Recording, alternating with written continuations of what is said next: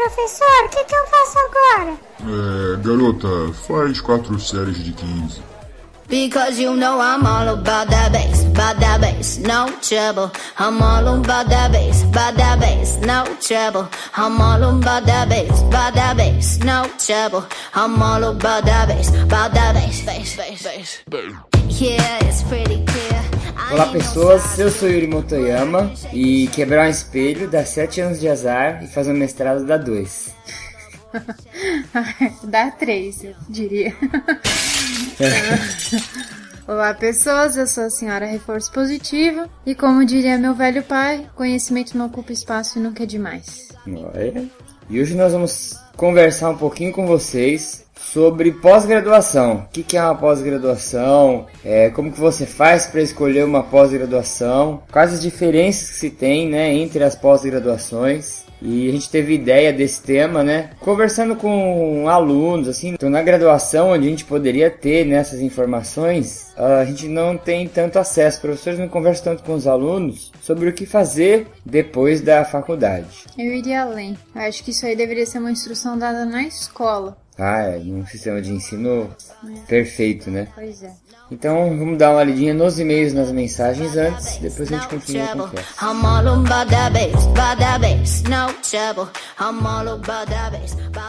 Ô Paulão, o que, que é essa cartinha aqui do lado do relógio, do- da tela do computador? Ah, é o e-mail, firmeza.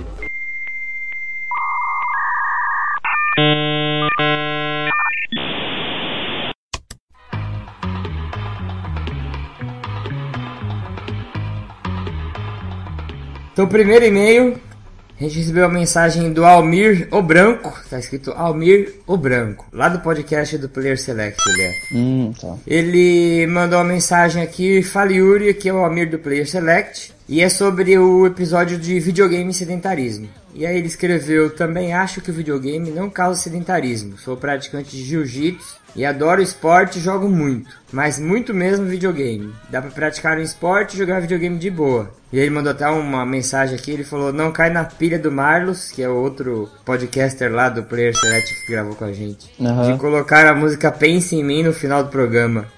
que ele falou, duvido você colocar a música Pense em Mim, eu, eu coloquei porque achei engraçado.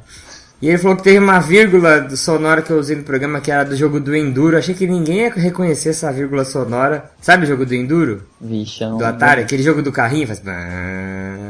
Ah, tá, tá. Então, eu coloquei lá, né? pensei que ninguém ia reparar, ele reparou. Eu não ia reparar nunca. E aí ele terminou, abraço e continue com ótimo trabalho. Então valeu, Almir. Eu sempre tô ouvindo, hoje mesmo tá ouvindo o podcast de vocês aí. É, obrigado pela mensagem. E eu também eu compartilho que não tem nada a ver jogar videogame ser sedentário.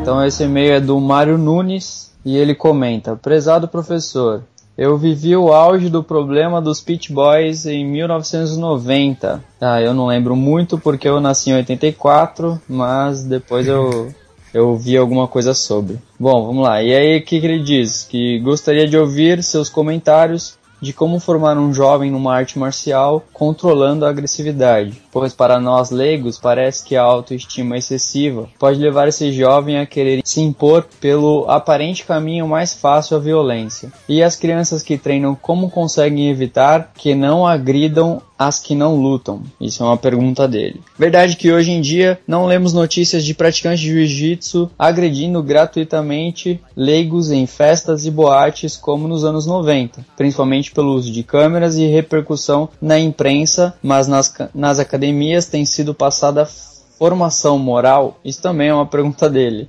É, o profissional de educação física aqui é fundamental para a formação do lutador cidadão. Aí ele agradece. É o Mário Nunes, 58 anos, médico de Niterói. Obrigado pelo seu e-mail, Mário. Então, o que ele pergunta, a gente até vai comentar um pouquinho né, no episódio, mas eu acho que existe sim uma disciplina.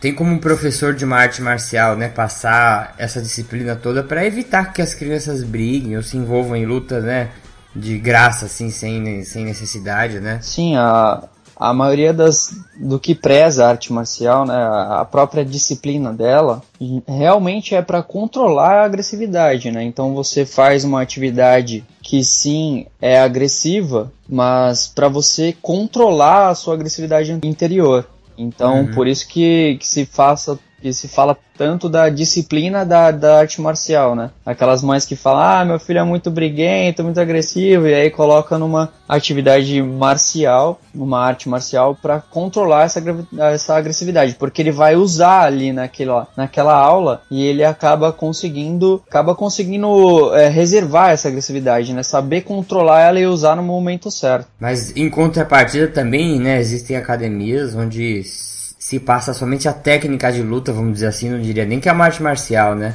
Sem essa parte ética, né? Sem essa parte Sim.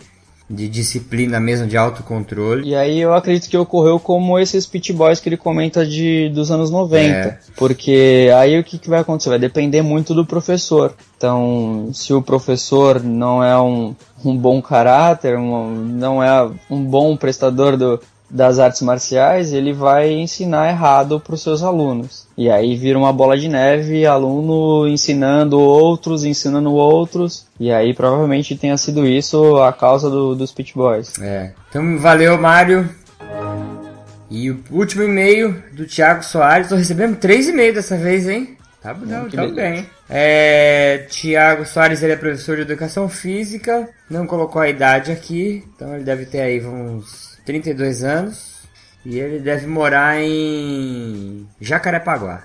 Ele marcou aqui: Boa noite, conheci o podcast há pouco tempo, agradeço a iniciativa. É sempre bom revisar o que sabemos, aprender mais e ouvir opiniões diferentes, e com base estruturada para poder ampliar os horizontes com segurança. E graças senhor professor Yuri, Paguei de maluco voltando do trabalho. Na ansiedade de ouvir todos os casts, estava ouvindo no trem quando caí do banco ao ouvir o seu relato de doação de sangue com um amigo querendo dormir e você chutando ele e chamando a enfermeira.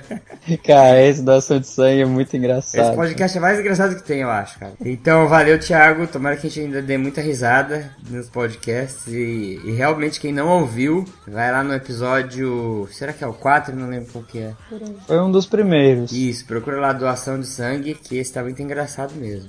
Queria mandar uns abraços rapidinho aqui pro Matheus Mazotti, Luiz Gustavo, lá da, da Unip, abraço pessoal lá da Unip. Ralph de Oliveira, que comentou aqui um, umas postagens hoje, também elogiando o podcast e o site. E a Glaucia Rosa, que também está sempre participando lá nos comentários. Isso aí, abraço.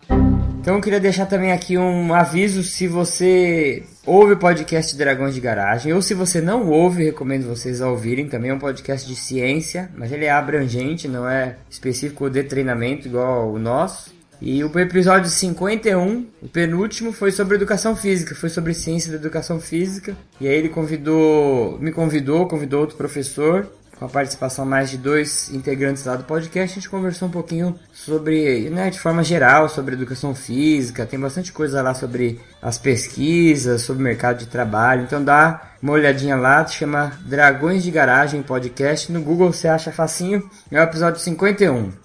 E se você estiver interessado em receber uma periodização de treino aqui montada por mim ou pelo Jumar, né, pelo pessoal do 4 série de 15, a gente tem essa opção, você vai lá no menu Serviços, do site, da página, clique em periodização do treino. Tem todas as informações, o que, que seria a periodização do treino de forma bem rápida. É um planejamento de um treinamento de força. A gente acredita que o treinamento né, ele tem que ser planejado e dosado. E essa é uma das formas que a gente encontrou também de nos ajudar, né? Como o site não, não gera nenhuma renda, a gente oferece serviço para poder também ajudar nos custos, nos gastos do site, nos nossos custos pessoais, né? Pra comprar, comprar suplemento, pôr gasolina no leite. carro, leite, frango, carne, essas coisas todas aí que a gente precisa para gravar o podcast.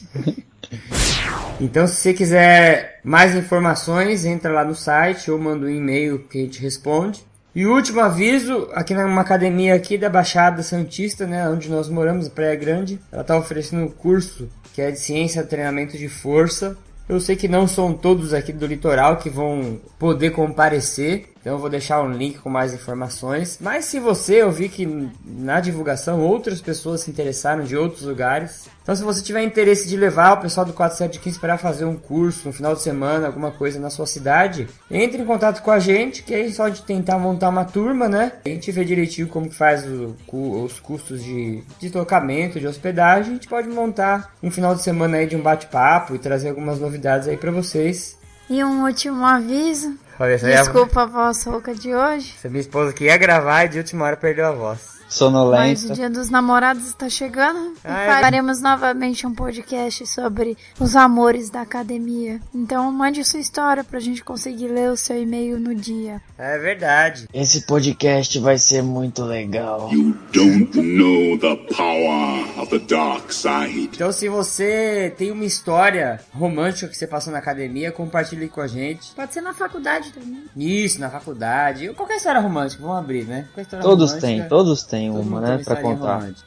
E se você tem aí um- uma pretendente que ouve nosso podcast, você quer deixar uma mensagem pra ela, pode mandar aqui, nós vamos selecionar as mensagens menos pornográficas e nós vamos ler e deixar o teu recado de amor. Pode E- fazer revelações também, pedido de casamento. Tudo, tudo, pedido pra. Como que era o orixá lá da. da, da, da- amor? de algum. O Romero de algum. Romero de algum. Romero? Bero. Bero? Ro- Roberto?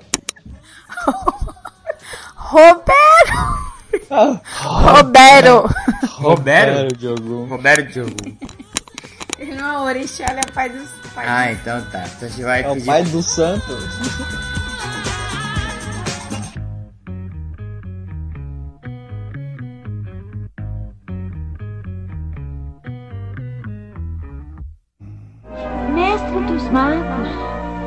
Onde o senhor veio? Ah, de algum lugar entre lá e aqui. Escuta, eu tô cansado de seus enigmas. Nos dê uma resposta direta pra variar. Como é que a gente sai deste mundo? Paciência, cavaleiro. Todas as coisas têm um propósito, inclusive a sua presença aqui.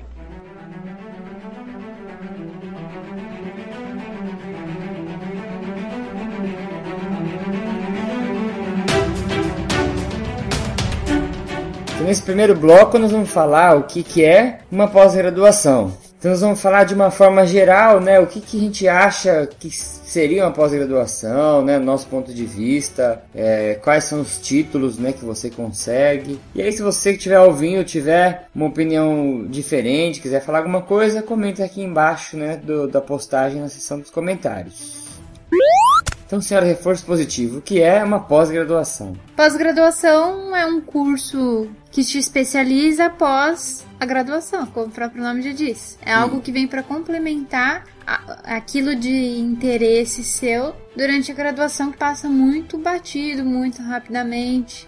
Então é um título que vem a somar que você se torne especialista em um determinado assunto. É Isso, então, aí você falou duas coisas que eu acho que na minha cabeça encaixam como pós-graduação. Pós-graduação é tudo que você faz depois da graduação, só que isso vai te trazer um título e ele vai sempre ser direcionado a alguma especialização, né? Você vai se aprofundar em alguma parte de um Isso. conhecimento que foi passado de forma superficial na graduação. Uhum. E qual que é a importância que você vê, né, com relação a pós-graduação? Eu acredito que as pós-graduações sejam importantes para que a- o profissional tenha a oportunidade de se especializar em algo relacionado à sua prática. Então, por exemplo, você acaba de se formar como educador físico e quer trabalhar em escola. Será que só aquelas suas aulas de psicologia, de educação física escolar, de licenciatura lhe dão base para você ser um bom profissional, para lidar com as adversidades dessa atividade? Então eu acho importante assim essas pós-graduações para que a pessoa consiga se aproximar ainda mais daquele tema de interesse, além de se capacitar mais enquanto profissional. E eu acho que a pós-graduação também ela abre novas portas no, no sentido do conhecimento, porque você começa a, a prestar, a saber que aquilo que você conhecia antes, que você achava que era né, a verdade, ou que você achava, ó, agora eu entendo tal coisa, e quando a gente sai da graduação, a gente acha que sabe tudo, né? E aí você entra numa pós-graduação e você vê que o que você sabia era 1% do, do tema. E isso é, por um lado, né, para algumas pessoas isso é motivador, você fala, pô, preciso estudar muito ainda, né? Pra chegar a me aprofundar nesse tema. E aí, eu separei aqui os títulos que você pode receber em cada pós-graduação. Então imagina assim, que a pós-graduação, ela ela vai te dar algum título, né? Como assim, a reforço positivo falou. E aí você precisa, né? Cada tipo de pós-graduação, ela vai te dar um título diferente. Dos títulos que você separou, né? Você colocou especialização, mestrado e doutorado, né? Uhum. Pós-doutorado e livre docência. Um especialista, né, as especializações são, são cursos assim muito amplos. Dentro da categoria especialização, eu colocaria barra aprimoramento, que são aqueles cursos fornecidos geralmente dentro de instituições com o profissional já formado e que demanda uma prática dele. Por exemplo, no meu curso de pós-graduação em psicologia hospitalar, é, ele era considerado aprimoramento também. Então eu ficava de segunda a sexta, das 8 horas da manhã às 5 horas da tarde dentro do hospital, trabalhando, né, atendendo os pacientes nos, nos, diversos locais do hospital, mas eu, eu também tinha a carga horária teórica. Então eu tinha aula, eu tinha prova, eu, eu tive que apresentar um, um trabalho de conclusão. Então, isso, essa carga horária teórica me deu o título de especialista. Só que também existem os aprimoramentos que não dão esse, esse aporte teórico que você sai com o título de aprimoramento. Então, essa seria a diferença. E o aprimoramento também tem a carga horária bem maior que 360. Bem, olha, o meu aprimoramento do Hospital das Clínicas, a carga horária foi de quase duas mil horas. Nossa Senhora. Porque era, como eu falei, durante um ano de segunda a sexta, das 8 às 5. Então, bateu quase lá. Acho que dá 1.900 e poucas horas. Então, em primeiro lugar, se fosse colocar na minha hierarquia, a gente colocaria a especialização, né? Que tem 360 horas. Geralmente duração de um ano, um ano e meio. Você usa só os finais de semana, né? Para fazer as aulas. É, e aí, em segundo lugar, a gente colocaria né, o aprimoramento, que aí já tem muito mais horas, né? É. O que acontece é que a, a título, assim, de hierarquia, a especialização tem mais peso que o aprimoramento, por incrível que pareça. Hum. Né? Em alguns concursos públicos, por exemplo, se você só tem o diploma de aprimoramento, ele não entra como uma especialização. Caramba. Por mais que você se ferrou durante um ano, duas mil horas da sua vida, você não, às vezes não conta aquelas provas de título que você ganha ponto para passar em concurso público ou para ganhar um adicional, né, em salário, você não ganha com o título de aprimoramento, porque É, falta a carga teórica. Complicado, né?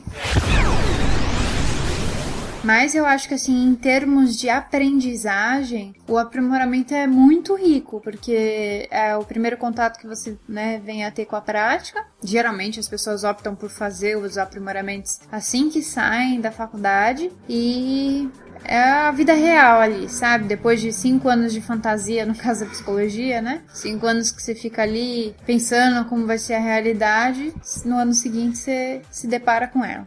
Tapa na cara. Tapa na cara.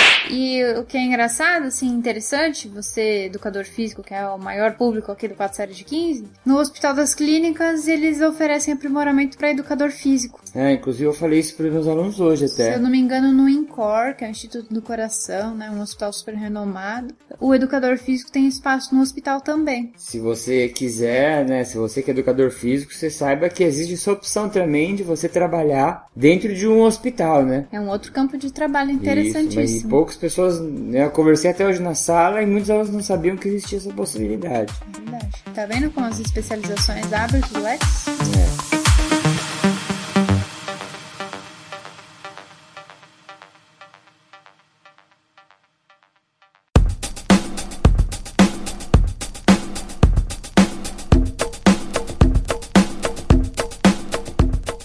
E aí, uma terceira categoria, um terceiro título que você consegue, se for seguir uma hierarquia, vamos dizer assim, seria o mestrado, né? Quando você se torna mestre. Eu faria, assim, talvez uma divisão entre especialização e aprimoramento e mestrado e doutorado. Se você não tem interesse algum em seguir a carreira acadêmica, ou seja, da aula em universidade, o mestrado, eu acho que os títulos de especialização valem mais. Valem mais no sentido de, de você adquirir conhecimentos específicos naquela área que você tem interesse. Me corrija se eu estiver errado e em menos tempo e em temas parecidos. Então, sei lá, você pode fazer enquanto educador físico uma especialização em psicologia do esporte, em psicomotricidade, em coisas que vão se conversando e ter uma, uma gama assim mai, maior de prática para atuar. O mestrado e o doutorado, acho que cada vez você vai se fechando mais para um tema, né? Uhum. E die não sei se compensa você querer chegar num doutorado se você não tem ambição de ser professor, não sei. É o que eu penso assim, eu acho que existe essa, não sei se seria uma limitação, né, mas no mestrado no doutorado, você realmente se aprofunda em uma área, mas você é o que eu chamaria que a gente consegue ter hoje de iniciação científica de verdade. Que acho que você consegue entender o que é a ciência por trás da sua profissão, a partir do momento que você, né, entra na, na, na área acadêmica. E eu acho que uma vez até uma, uma pessoa comentou, é, ah, se todo educador físico fizesse mestrado, não ia ter ninguém dando aula. Eu acho que não necessariamente uma coisa exclui a outra. Você pode, por exemplo, fazer um mestrado e você ser professor, dar aula, ser personal. E eu acho que aí você torna seu serviço melhor, mais, mais pautado, mais preocupado com questões científicas. Eu acho que se a nossa formação como na graduação, na especialização, desse uma base acadêmica no sentido de você entender o que é a ciência, a importância da ciência na tua profissão, eu acho que aí sim. Mas eu acho que aí que tá. Porque se você for fazer uma boa especialização, você ganha essa base. O que, Ah, que não, acontece tá, é. hoje em dia? Tem- não, né, discriminando, mas existem muitas educações à distância, de qualquer instituto, de qualquer faculdade, que você faz em oito meses, né, em cinco meses, você não faz, você pede pra alguém fazer pra você, só pra você ter o título, então eu acho que nisso vai empobrecendo. Se você procura uma faculdade bacana, é, um, um instituto bacana, alguma né, instituição renomada, eu acho que você consegue essa base sim de dar importância ao valor científico da sua prática. né? Existe uma pós-graduação aqui na Baixada Santista, é, num tema muito interessante que cabe a vários profissionais e eles com exigência para te entregar um currículo, o diploma, eles exigem que você publique o seu trabalho de conclusão de curso numa revista acadêmica, uma revista científica. Então eu acho isso bacana, né? É lógico que eles vão te dar a base de como fazer isso, mas é um pré-requisito. Então você tem que fazer um trabalho de qualidade, você tem que entender que a tua prática está relacionada a uma ciência e, e que você se deve envolver, né, com a ciência. Então eu acho que se você fizer uma especialização séria, ela abarca essa questão da consciência científica da profissão, né?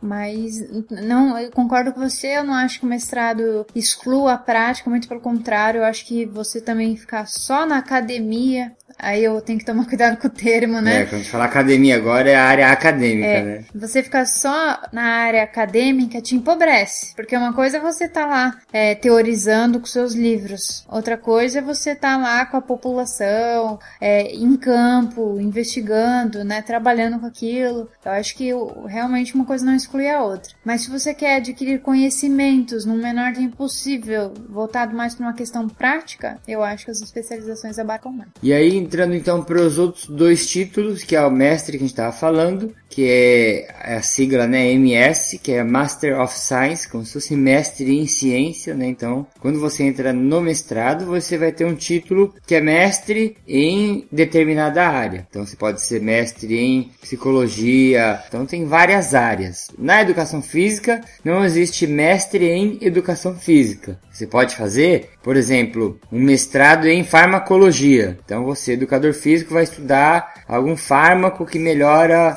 a uma condição aeróbia, por exemplo. Aí você pode fazer um mestrado, igual eu fiz, é, em ciências da saúde. Então você vai escolher uma área que ela vai abranger um tema que você gosta de pesquisar e aí você vai receber o título de mestre nessa área, né? Então você não vai ser, não são todas as profissões, né, que eu quero dizer, que você pode ter um título de mestre, né? A psicologia eu acho legal ne- nisso. Você pode ser mestre em psicologia clínica, mestre em psicologia experimental, mestre em psicologia social, mestre também em ciências da saúde. Como Precisa- psicólogo, né? Como psicóloga. é, Enfim, tem, tem vários temas específicos assim da, da psicologia que dá pra você adentrar o no título, mestrado. Outro nível que você chega, né? Na verdade, é, não são níveis, porque você pode optar por não fazer um mestrado e já ingressar direto no doutorado. É, mas aí, próximo próxima etapa, vamos dizer assim, próxima pós-graduação seria para você ter o título de doutor, ou como a gente chama de doutorado. Doutorado, a gente tem a sigla de PhD, tem, muita gente confunde, né, PhD com pós-doutorado, que acha que é o P é de pós, mas na verdade a sigla em inglês para um doutor é PhD. Em, aqui no Brasil a gente usa o DR, só que com D maiúsculo. DR minúsculo seria doutor de médico, doutor de advogado, né? Quando você tem o título de doutor, aí é um D maiúsculo. E o PhD, a sigla significa Doctor of Philosophy, que é o PH né, de Philosophy e o D de Doctor. Então ele é uma titulação, né, apesar de chamar doutor em filosofia, tem gente que traduz assim, é, a, como se fosse conhecedor da filosofia, mas a filosofia aí está relacionada com o conhecimento, não como a, a faculdade de filosofia, né? Então o PhD, né, o título de doutor,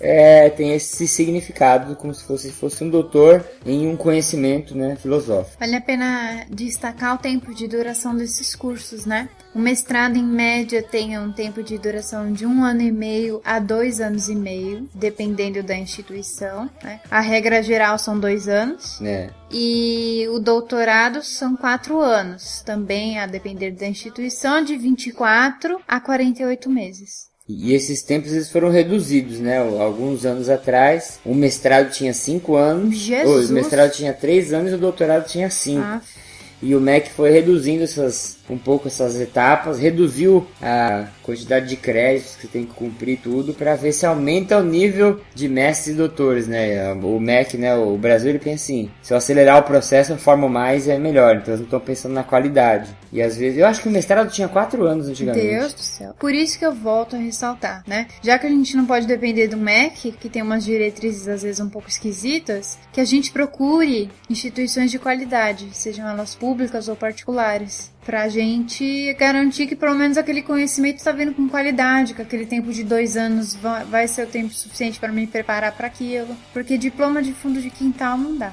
É, é verdade.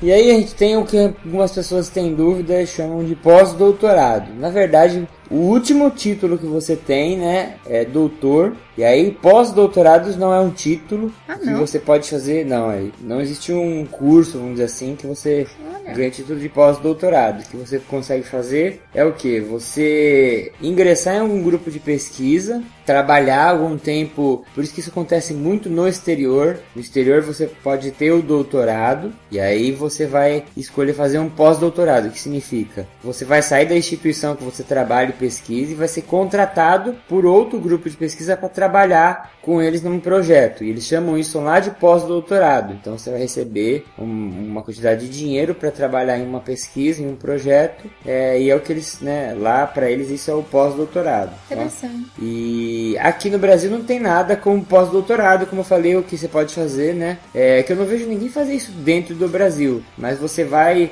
é, participar de uma instituição com outros doutores e outros grupos de pesquisa e ficar um tempo aprendendo lá com eles, na verdade pesquisando com eles. É o que a gente chamaria de fazer, né, um pós-doutorado. Mas você não ganha título nenhum. E um outro termo também que as pessoas usam e às vezes confundem é a livre docência. Na verdade, ela é um título que você ganha dentro de uma instituição. Então, por exemplo, as universidades públicas ou par- particulares também, né, que dão cursos de nível superior, né, pós-graduações estrito senso, que a gente vai comentar um pouquinho mais pra frente. Ela tem uma vaga para livre docente, e é o que você precisa fazer. Tem vários pré-requisitos que mudam de instituição para instituição, mas geralmente você tem que ter uma produção acadêmica significante, você tem que ter às vezes cinco anos como doutor, você tem que ter experiência em centro de pesquisa, e aí você vai entrar nessa universidade, concorrer, fazer um concurso e concorrer à vaga de livre docente. Interessante. Aí se você passa, né, você entra naquela cadeira lá da,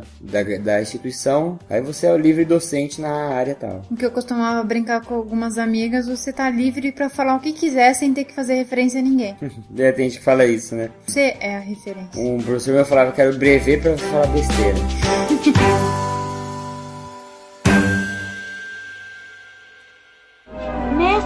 Magos. De onde o senhor veio? Ah, de algum lugar entre lá e aqui. Escuta, eu tô cansado de seus enigmas. Nos dê uma resposta direta pra variar. Como é que a gente sai deste mundo? Paciência, cavaleiro. Todas as coisas têm um propósito, inclusive a sua presença aqui.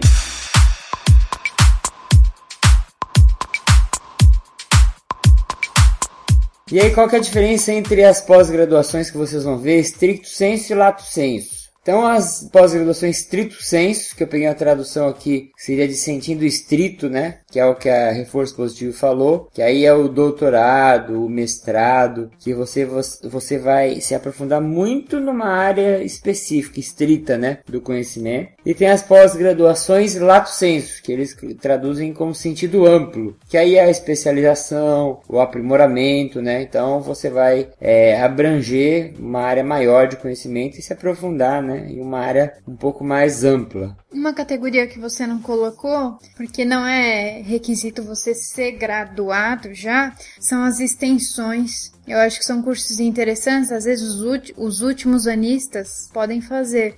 E eles dão só aquele gostinho de um determinado tema para ver se você se interessa. Então são cursos muito breves de 40, 60, 80 horas. Mas não dão título aí, né? Dão um título de extensão em alguma coisa. Como aquele que eu fiz em extensão em perdas e luto. Então, putz, gostei, quero saber mais. Aí eu posso fazer uma especialização, mestrado, aí segue a vida. O título de extensão é igual quando você faz na loja de perfume, eles dão aquele papelzinho de perfume pra você cheirar. aquela mostrinha grátis. que vem no vidrinho pequeno e você quer mais? É, é isso, os cursos de... Ah, além de serem mais acessíveis financeiramente, são cursos mais em contas, mais em conta pela duração, né? Cursos de introdução, esses cursos que você pode fazer durante a faculdade, né? Não compromete, não exige um, uma formação mínima e que já vai te dando algum norte aí para você não chegar no último ano da faculdade panguando sem saber o que você quer da sua vida. Hum. E aí o que, que a gente espera, né? Que você que está pensando em fazer uma pós-graduação, a gente podia patrocinar esse episódio, né? Com uma, pós-graduação, né? Podia, né? E aí, o que você espera de uma pós-graduação? Você está pensando em fazer uma pós, é, você tem algumas expectativas, né? Uhum. Se você seguir para a área lato senso, né? Que são as especializações, extensões, aprimoramento. Então você vai estar tá procurando um conhecimento prático, né, um conhecimento teórico amplo nessa área e você busca mais é um conhecimento sobre um tema, né? Eu acho que quando você está procurando uma pós-graduação. Eu acho que é muito legal você ser especialista em alguma coisa, né? Ter um curso de especialização, uhum. porque te ajuda a abrir horizontes. Eu acho que, assim, como você falou, essa hierarquia não precisa ser respeitada. Eu não preciso ter primeiro uma especialização para depois fazer mestrado, para depois fazer doutorado. Mas eu acho que acaba sendo um processo natural porque é a partir da, da, especialização que você vai ver se é aquele tema que você gosta. Se te surgiu um interesse, você vai, né? E for você gostar dessa área mais de pesquisa, porque o mestrado você tem que gostar disso, né? Você vai querer levar adiante, chegar num doutorado. Então eu acho que as especializações são muito bacanas por conta disso. E tem muitas especializações que se casam. Vou dar o um exemplo da psicologia, que é a minha área de conhecimento. Vamos supor, existe a pós-graduação em psicologia hospitalar. De repente, você fazer uma pós-graduação em perdas e luto, porque tem tudo a ver com o ambiente hospitalar, ou então fazer uma de hospitalar e psico-oncologia, que também tem tudo a ver, né? E você vai ligando, né? Você cursos. vai ligando uma especialização na outra, né? Também não adianta fazer uma em, em psicologia da educação, uma na psicologia, é, sei lá, que a, a, psicologia é uma área interessante que muita coisa se conversa, mas sei lá, eu querer ser psicopedagoga e fazer uma em, psico, em gerontologia. Tipo, eu tô trabalhando com dois extremos, extremos a terceira idade e a infância. Então, é uhum. bom as pós-graduações irem se conversando, né? Igual que isso... fazer uma pós de zumba e depois de karatê, né? Zumba é com o Gilmar. É, então. Ele tá, inclusive, ensaiando. Né? É, por isso que ele não participou hoje. Mas eu acho interessante isso, que te enriquece. Então, sei lá, sou uma psicóloga hospitalar, especialista em, em psico-oncologia. Uma coisa vai complementando a outra, né? Não é, é o meu caso, mas só um exemplo. E aí, se você quiser iniciar uma carreira acadêmica, como eu falei, você pode entrar igual Reforço Positivo fez o aprimoramento no Hospital das Clínicas e teve um super suporte né, de iniciação científica lá dentro. E profissional. E, e aí você pode optar por entrar direto no mestrado. Você é, tem muitas pessoas que acham que você tem que seguir essa linha, fazer uma pós-graduação de especialização, depois fazer um mestrado, depois fazer o doutorado. Não precisa, se quiser você pode ir direto pro doutorado. É, isso é uma convenção, vamos dizer assim, que adota, se adota no Brasil. Mas será que um, uma pessoa que termina a faculdade com 21, 22 anos tem uma maturidade acadêmica para fazer um doutorado? Então. Se tem, são muito poucos. No, por isso que no Brasil é feito dessa forma, né? Nos Estados Unidos, que é o que, que eu tenho mais exemplos, é, você pode fazer direto no doutorado, porque lá eles dão uma base científica já na graduação, né? E o doutorado nos Estados Unidos é diferente, você não entra no, num programa de doutorado. Dos quatro anos, você entra, você recebe uma carta de aceite lá, você vai ficar dois anos pesquisando e batalhando para que essa carta seja válida. E acabou os dois anos, Aí um, eles fazem um, uma, uma reunião e falam assim, ó, você provou que você pode ser um, um pesquisador contribuir para a área acadêmica. Aí, entre aspas, você entra no doutorado, né? Entendi. Então, é, tem essa diferença do Brasil para, por exemplo, nos Estados Unidos. Mas, em termos gerais, se você quer seguir para uma área acadêmica, você quer entender o que é ciência, o que é uma pesquisa, participar de pesquisas dentro da sua área, né, da sua área de conhecimento, aí a gente sugiro você optar pelo mestrado ou se você quiser tentar direto um doutorado. Já vi gente que tentou, é, não conseguiu aqui no Brasil.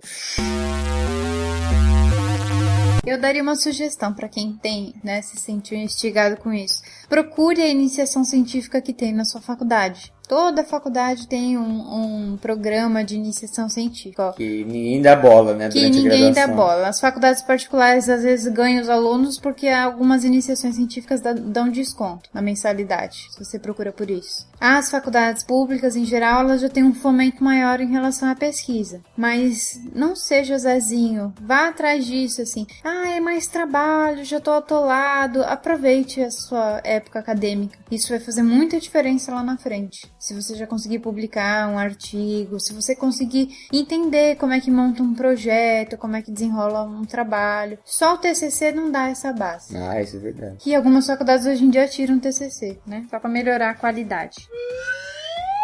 E aí outra vantagem, né, além do conhecimento teórico, do conhecimento prático, de você iniciar uma carreira acadêmica, né, começar a entender o que é a ciência por trás da sua profissão, também tem o network, que é um dos fatores interessantes que dentro de uma pós-graduação, aí você já vai conhecer outras pessoas que têm um interesse bem parecido com o seu, você vai ser orientado por professores que têm, né, uh, interesses de, de, pesquisa, de estudo, é, interesses em comum com os seus, e aí você começa a ter contato contato com oportunidades. Às vezes uma oportunidade de trabalho de uma, em uma área né, que, que, é você está se especializando, que você está estudando. Se você que, quer entrar na área acadêmica para ser professor, para ser docente, você pode ter contato com coordenadores de curso, professores de curso. E aí o network que as pós-graduações te oferecem se você souber aproveitar isso, também você cresce muito como profissão, né? Dentro de uma pós-graduação. E assim, eu acho que quando você está nesse segundo patamar da sua formação, que é o que vem depois da faculdade, é, você já tem uma maturidade, diferente de quando você está no primeiro ano da faculdade, você se envolve com aquilo. Então, é bom a gente andar em novos lugares, novos ares. É, eu lembro quando eu estava lá na, fazendo a minha especialização em hospitalar, eu estudava muito na biblioteca de medicina da Faculdade de Medicina da USP. E aquele ambiente te dá vontade de ser melhor, te dá vontade de estudar, de querer saber mais, de um valorizar astral, né? aquele diploma que você tem. Parece que os deuses da sabedoria estavam lá, assim, né? Os grandes nomes da medicina do país já passaram por lá. Então, é, é quando você está no meio de pessoas que se interessam pelo estudo, isso te cativa de alguma forma. E só te faz melhorar. Então. É, isso é legal você ter falado isso porque a gente é muito influenciado pelo ambiente, né? Oh. Que a gente tá. Uhum. Às vezes você fica vendo. Você entra num laboratório, você fala, pô, que laboratório legal. Aí você vê o pessoal fazendo pesquisa lá. É, você conversa com outros professores. Como, quanto que não acontece a gente apresentar, de a gente assistir, por exemplo, uma defesa de uma tese de mestrado, é, doutorado. Aí você vê um pesquisador conversando, falando, fala, pô, esse cara é, é legal. Aconteceu queria... isso comigo quando eu vi a sua defesa de mestrado, né? Aquele professor que veio da UFSCar, que é aquela faculdade, né? Federal uhum. de São Carlos, pra quem não conhece. Uma baita faculdade aqui do estado de São Paulo e falando de alguns estudos mais fisiológicos da psicologia. Eu fiquei tão encantada com o jeito dele falar, com a simplicidade dele. O cara é doutor, né? Um nome, orientador do orientador, né? É, O cara é super. Eu comprei o livro que ele falou, né? Tá ainda não. Devia ter conversado mais algumas horas com ele pra eu continuar lendo o livro. Mas pra você ver que às vezes uma- um contato, mesmo que superficial, mesmo de poucos, poucas horas, te cativa, te Motiva, né? instiga, te motiva, te leva a querer ser melhor. Eu acho que, que é isso que, independente da profissão que você escolheu, né? Como, né, eu já disse aqui, a gente tem um público maior de educadores físicos, mas se dediquem a serem os melhores naquilo que vocês se propuserem a fazer.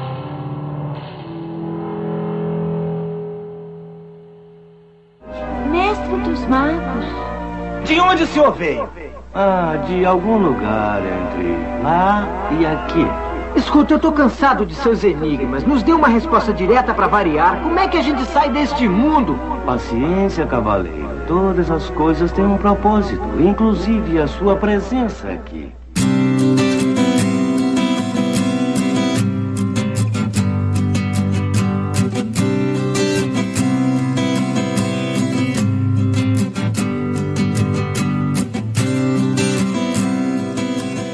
E aí, como que você pode escolher uma pós-graduação? Maior parte das vezes, você pode ter acesso a uma pós-graduação de uma universidade pública ou uma particular. As duas vão, vão ser pagas, né? É, pública tem pós-graduação gratuita? Tem. Os aprimoramentos, além de serem gratuitos, você recebe uma bolsa da Fundap, que é uma fundação do governo aqui do estado de São Paulo. As residências também te proporcionam uma bolsa. Então você tem aí a opção de escolher, estudar, tentar passar num concurso que já é mais né? difícil, né? Pra Também. você conseguir uma pós-graduação sem ter nenhum custo, ou você escolher pagar uma pós-graduação. Para entrar nessa, por exemplo, no aprimoramento e nas residências, que a residência não é só para médico, nós profissionais da saúde também podemos fazer residência. É. Dura dois anos, a bolsa auxílio é um valor interessante e também é 12 horas por dia dentro das instituições. Então, às vezes um ano em ambulatório, em unidade básica de saúde e outro ano no hospital. É uma terapia intensiva. né? Eu entendo mais essa área da saúde, por isso que eu tô dando esses exemplos. Mas você tem que fazer uma prova, né? No caso do aprimoramento, existe aqui na Baixada, também prestei pra cá. É diferente, era só uma prova. No caso do Hospital das Clínicas, você faz três provas praticamente: uma objetiva, uma dissertativa e a entrevista. Pra você poder entrar. Entrando, você ganha uma bolsa que dá pra você sobreviver no mês, daquele jeito, mas você não tem custo nenhum com, com o estudo. E aí é até legal a gente puxar para esse gancho de como né, que a gente vai entrar. É, pô, tá com vontade de fazer uma especialização, um aprimoramento, né? Como Reforço Positivo comentou. Nas especializações, né, você geralmente se matricula só, né? Você vai pagar e você não, não vai. Você pode concorrer a horário, igual quando eu fiz minha especialização na Unifesp. Eu fiz uma prova para saber se eu poderia fazer ela de sábado, que tinha a opção de fazer duas vezes por semana no sábado. Como todo mundo queria sábado, quem fosse melhor numa prova lá específica entraria. Mas a maior parte das vezes você não tem nenhuma prova para entrar. No aprimoramento, residência, né, que ela já falou. Aí o mestrado, geralmente você precisa conversar com o orientador antes. Então, se você quer fazer um mestrado, a primeira coisa que tem que fazer, que o pessoal fala, é namorar, né, um orientador. Não Ver- precisa levar o pé da letra. é, você vai ver o que ele pesquisa, ver o que ele, a área dele, se é uma área afim com a sua, se ele vai poder te ajudar na sua ideia de pesquisa. E aí você vai entrar em contato, ver o, né, se ele pode te orientar, ele te dá uma carta, é, falando que tem, né, que vai poder te orientar. Isso não em todas as universidades. Isso, isso pode variar de universidade para universidade, mas você tem que fazer um contato com o orientador, fazer uma prova aí, ou duas provas, dependendo da instituição. Tem uma prova, uma entrevista, Ou carta de intenção, que é um texto que você escreve junto com a sua inscrição para justificar a tua procura pelo curso. Uhum, isso. E aí você vai pa- participar desse processo. Tem processos que você já tem que ter um projeto em mente, você apresenta esse projeto, né? Geralmente nas entrevistas eles perguntam sobre o seu projeto. Tem locais que não, você vai desenvolver o projeto junto com o seu orientador lá, né? Durante a, a pós-graduação, né? O mestrado. Peraí, você esqueceu do requisito do inglês. Ah, é. Que em algumas faculdades ele exige antes, então é um pré-requisito para você entrar no curso. E outras faculdades, ao longo dos dois anos de mestrado, você pode estar tentando essa prova de inglês, geralmente feito por uma instituição específica, que te dá um, um certificado, né, de, de proficiência É. em inglês. E eh, não tem como, isso é uma coisa que não tem como fugir, você tem que passar por um teste, né? Você não tem que passar por um teste para saber falar inglês, mas você tem que ter Mínimo de compreensão. Você tem que né? conseguir compreender um texto em inglês. A maior, da, maior parte das provas vão testar isso. O que você consegue compreender de um texto em inglês, porque a maior parte da literatura na área acadêmica vai ser em inglês mesmo. E aí, pro doutorado, se você quiser ingressar no doutorado, você tem que ter um projeto muito bom. É muito bom, que eu digo, com muita relevância científica, vamos dizer assim. Que aí chamaria de tese. Isso, que seria É só no tese. doutorado que a gente defende uma tese. Isso. E aí você vai ter uma banca, você vai escolher um orientador também, do mesmo jeito no mestrado. E aí se ele aceitar, Geralmente acaba sendo uma continuidade do relacionamento, né? ah é, se você já tá no mestrado, você vai seguir o caminho, né? Com o seu mesmo orientador, se você se Nem deu que bem. você tenha que chantagear o orientador com garrafas de cerveja. Quer contar como que você ajeitou meu, meu, meu, meu doutorado? Eu fiz uma promessa ao Santo Paulo, que é das causas impossíveis, improváveis, Causas acadêmicas impossíveis. Improváveis, enroladas, santo desatador de nós. Eu fiz uma promessa pra ele, vamos ver se ele vai cumprir aí. A última vez que a gente tava no barzinho lá, tava eu meu orientador, e eu tava tô enrolando pra apresentar meu projeto de doutorado. Um ano e um mês. E ela chegou, pera que eu vou resolver isso agora. Aí chamou meu orientador e falou, Paulão, vem aqui. Fala uma cerveja que você gosta aí. Ah, eu gosto de cerveja tal. Te dou uma caixa dessa cerveja se você fizer o Yuri apresentar o, o doutorado esse mês. Não, eu falei até maio. até maio. Ah, Ainda até fui maio. A gente tá em boazinha. abril. Até maio, É, mas mesmo. até dia 30 de maio é maio. Ah, então a gente tem que combinar isso 31 com ele antes. Não. Que aí ele virou pra mim e falou, Yuri, ou você apresenta dia 28 ou você não entra mais no doutorado comigo. Mas tá certo. E Se aí- não vai pelo amor, vai pela dor. É. Mas voltando, acaba sendo às vezes uma continuidade entre orientador de mestrado e doutorado, né? A menos que assim tenha um cara super mais fera, que você se interessou, que você descobriu ao longo do seu mestrado, que, que você queira, né, tentar como orientador de doutorado. Lembrando, também vale destacar que para o doutorado você precisa de uma prova de proficiência em duas línguas. A do inglês, se você tem um tem um tempo de validade do mestrado que você pode reaproveitar para o doutorado, dependendo da sua pontuação. Só que você tem que ter uma segunda língua além do inglês. É. E alguns cursos, algumas universidades não aceitam o espanhol. É, mas também algumas instituições você só precisa do inglês. Ah, é? No meu caso, eu só vou ter, por exemplo, já fiz a prova de inglês pro mestrado. Sorte. E aí eu tenho um prazo de quatro anos, eu acho, ou de alguns anos que aquela Deu prova sorte, vale. Se eu entrar agora, eu continuo tendo validade daquela prova. Outras faculdades que eu sei, inclusive públicas, você precisa de uma segunda língua. É, você tem que E escolher às uma vezes o espanhol linha. não conta. Isso, não vale como espanhol.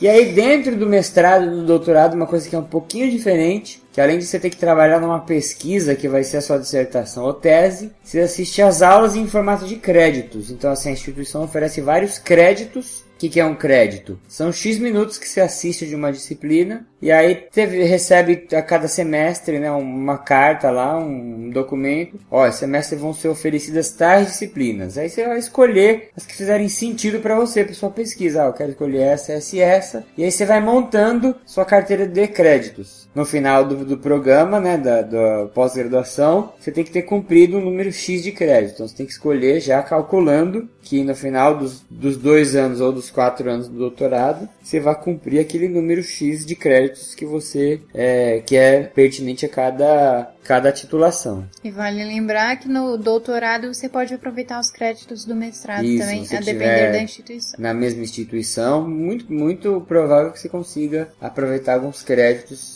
já feitos né, durante o mestrado. Existem algumas disciplinas que são obrigatórias e outras que você escolhe para completar essa, esse número de créditos. Isso. Então vamos agora para as considerações finais desse podcast.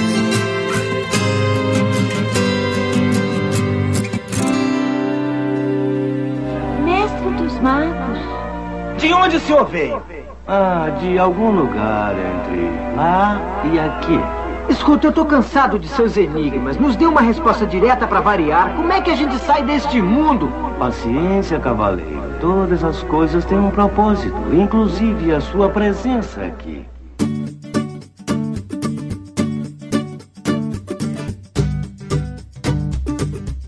Uma coisa que eu, que eu acho interessante aqui, você que está pensando aí, né, em dar continuidade nos seus estudos, não após graduação, é quando que se tomar essa decisão. Isso é uma coisa que me incomodou muito. Na minha cabeça eu tinha ideia de terminar a faculdade, aí eu consegui entrar na especialização que eu consegui na que eu queria e depois de entrar no mestrado. Só que aí, quando eu acabei a especialização, minha especialização não teve uma iniciação científica como eu acreditava que teria, né? Não sei nem se eu na minha cabeça eu pensava nisso. E aí eu acabei entrando numa fase de limbo aí. Eu não sabia o que eu queria fazer com o mestrado, não, se, não sabia como entrar no mestrado, não sabia nada. Então eu fui trabalhar. E aí eu demorei uma década para ter oportunidade de conhecer meu orientador, de participar de um grupo de estudos e aí consegui entrar no mestrado.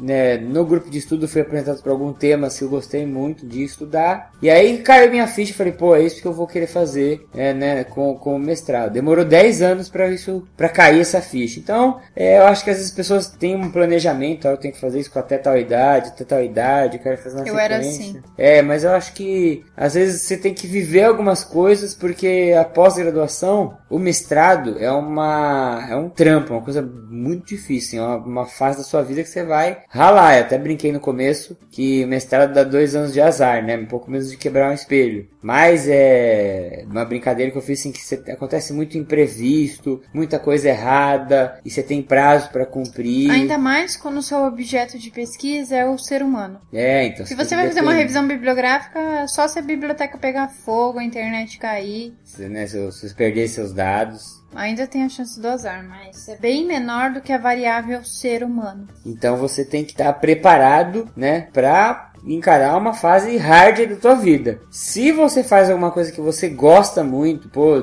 pela minha experiência eu adoro estudar tal coisa, aí eu acho que você encara isso com- de uma maneira suave. Se você entrou no mestrado, como eu vejo alguns alunos que acabam a graduação, é, entram no mestrado direto, sabe? E se não entre aspas der sorte de chegar numa num, num tema, numa área legal, aí acha o mestrado aquela coisa sofrida, chata, sabe? E acaba não aproveitando o que poderia aproveitar. O que você põe de consideração final?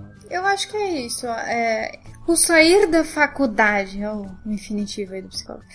É, O psicólogo fala tudo no infinitivo, pode reparar. sair da faculdade e trabalhar também é muito bacana. Que é na prática que você vai ver o que você gosta, o que você não gosta, o que te instiga, né? O que te dá curiosidade em saber mais. É, eu acho que quando você vai faculdade, especialização, mestrado, tudo numa sequência, você não dá essa oportunidade pra parte prática, que eu acho extremamente rica. Ah, é verdade. Porque é aí que a- começa a surgir as curiosidades, né? Então eu, eu, eu acho que cada um tem um tempo, né? Tem gente que nasceu pra se dedicar exclusivamente à vida acadêmica e vai ser um bom profissional, né? Tem gente que nasceu pra ser da prática só e se, se esforçar, se, se aprimorar também vai ser um bom profissional. Então eu acho que também concordo com o Yuri, não existe um tempo ideal, um tempo correto. Eu acho que o mestrado, o doutorado é, são decisões importantes que você toma na sua vida profissional. É algo que exige dedicação, é algo que exige, não que as especializações não exijam, né? Mas como eu disse, os temas não são tão pesados, a, a coisa é mais voltada para a área prática. E eu acho que você precisa ter aquela, aquela pulguinha atrás da sua orelha, aquela coisa que você sempre quer saber mais. E eu acho que você só descobre isso quando você tá na prática mesmo. Mas cada um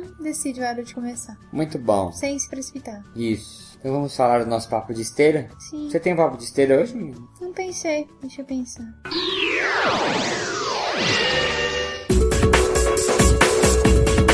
Papo de esteira que eu separei aqui, uma sugestão de lazer pra vocês. É um jogo de tabuleiro. Se quem gosta de jogo de tabuleiro, vocês precisam ter ou jogar um jogo que se chama Catan. Conquistadores de Catan. Um jogo alemão. Colonizadores de Colonizadores de Catan. É um jogo alemão que fez muito sucesso, né? Tem a Alemanha ela produz muitos jogos de tabuleiro bons. Infelizmente, aqui no Brasil, a gente só tem os jogos que são mais populares e o Brasil só tem os joguinhos mais chechelento. Porque a gente pode ter um pouquinho mais aí o War. Peace or war? I will have war.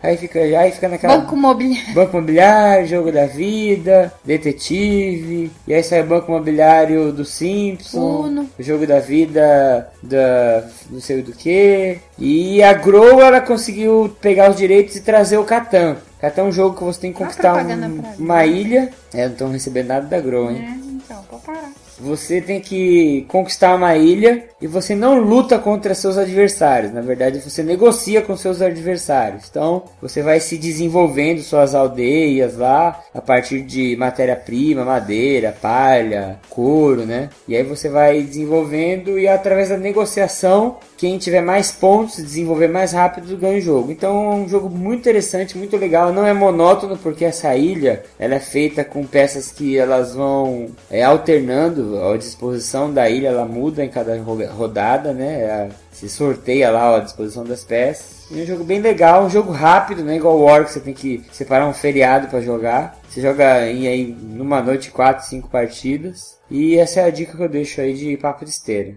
E você, menino? Não tenho dica nenhuma. Deixa uma dica para os jovens brasileiros. Estudem, escovem os dentes, passem fio dental. Ah, minha dica é Os Vingadores no cinema. Não, não percam que esse filme vai ser irado demais. E vão assistir. E não assistam dublado, pelo amor de ah, Deus. Ah, é. Se você for assistir dublado, nem saia da sua casa. Beleza, então, menina? Beleza. E aí, se você quiser mandar um e-mail para nós, você escreve para contato arroba 4x15.com.br ou então acesse a nossa fanpage no Facebook. Digite 4x15 que ela vai aparecer para você.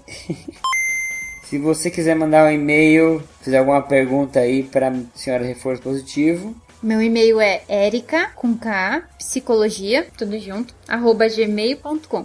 E se você quiser seguir no Twitter, arroba Yurimoto, eu publico lá as coisas com relação ao site ou podcast. A gente está na iTunes, se você ouve o nosso podcast pela iTunes, avalie a gente lá com cinco estrelinhas para ajudar na divulgação. Compartilhe nossos podcasts, presente para outras pessoas, né? Se você tem alguém que acha que vai se beneficiar com alguma informação que a gente conversou aqui, grava um episódio para as pessoas, dá um MP3 para a pessoa com o episódio gravado, compartilha lá na, na, página do Facebook dela. Leva no pendrive. Quando você estiver andando de carro com ela, liga lá no som do carro e obriga ela a ouvir. Use isso como um pré-requisito para sua amizade. Isso. E aí você ajuda também a compartilhar as nossas informações. Beleza? Sim. Então vamos dormir, já está de madrugada. Boa noite, pessoal. Tchau, tchau.